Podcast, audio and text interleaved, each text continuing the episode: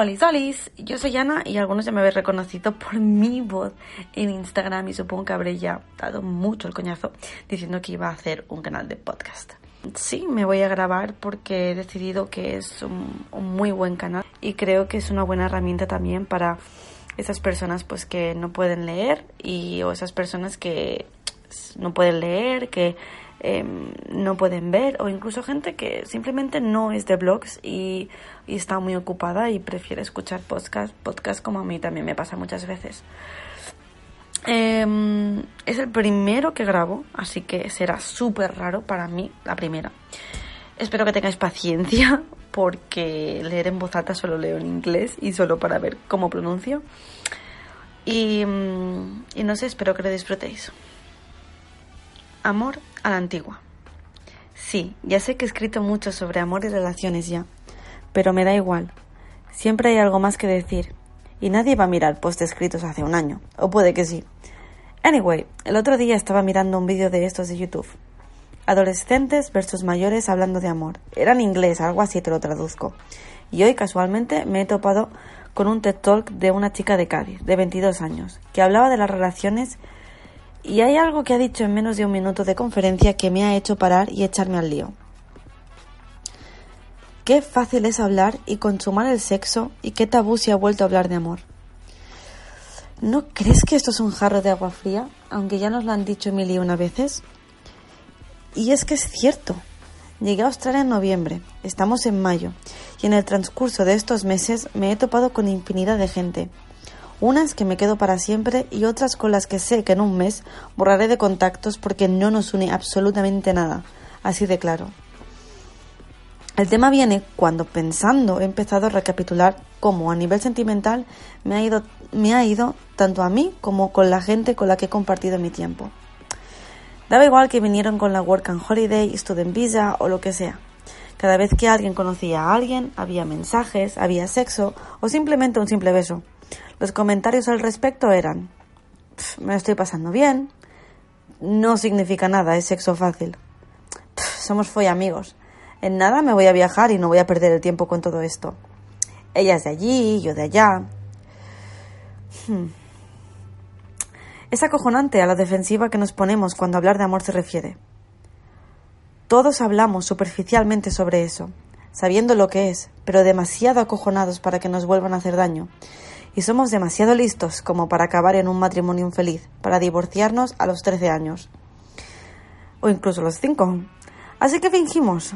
Nos damos palmadas en las mejillas para resistir la pócima ingerida, para no perder el norte y autoconvencernos con estos comentarios que solo hacen que reprimirnos y convencernos que el amor no es para tanto, buscando al final una reacción explosiva que nunca llegará, porque nos da miedo que nos vean sin armadura. Cuando nos ha empezado a gustar a alguien, es normal sextearnos, enviarnos emojis cookies y hacer como que no nos conocemos cuando estamos en grupo. Actuando como buenos amigos cuando lo único que quieres es acariciarle la mano.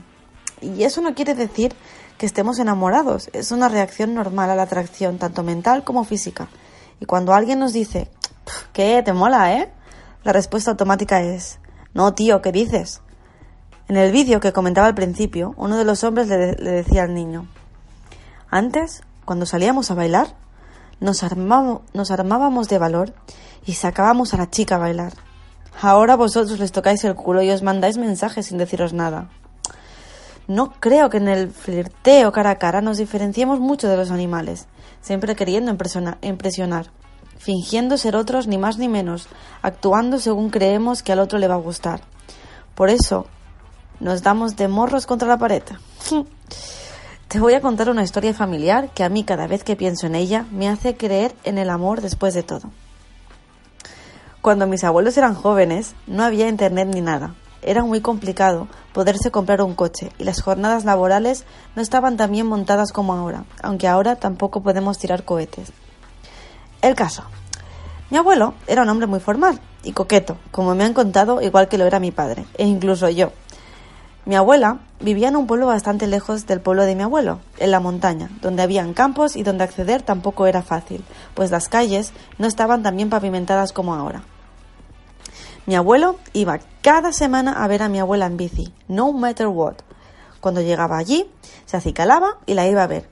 Siempre en presencia de alguien, porque en esa época no estaba bien visto ver dos personas que se estaban conociendo solas sin supervisión. Ya sabes cómo son las hormonas.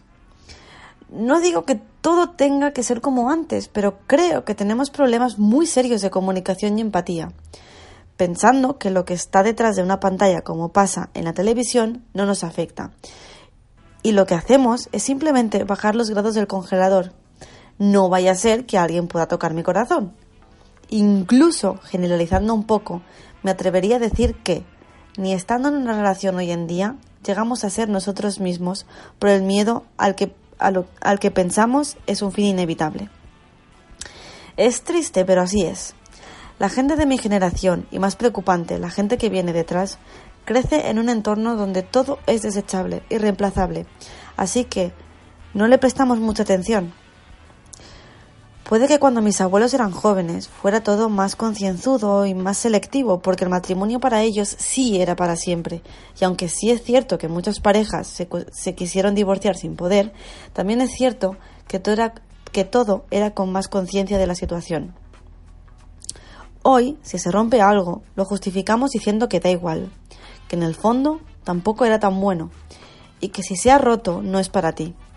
No nos metemos debajo del coche para entender qué puede haber pasado y si con nuestras fuerzas lo podemos arreglar. Preferimos volver a pedir un préstamo que con el tiempo sanará y comprar algo nuevo o vintage. Estamos programados para no esforzarnos incluso en la vida real. Yo, personalmente, me rehúso a ser infeliz. Puede que pensemos que la gente de antes se conformaba, pero con el tiempo te das cuenta que no se trata de ser apasionado ni de estar en éxtasis constante, sino de apreciar lo que tienes y amarlo siempre queriendo mejorar, pero nunca abandonando. Es redundante repetir una y otra vez esa frase de la sociedad se va a la mierda. No se va, es que ya se ha ido. Bueno, necesitaba escribirlo, necesitaba darme cuenta que no está mal sentir, que no está mal aceptar que alguien te gusta y que decirlo en voz alta no es ser un desesperado ni un patético, es ser humano y que si se falla, se llora, pero no se, no se desperdicia lo bonito que hemos vivido, aunque al final no fuera ni correspondido.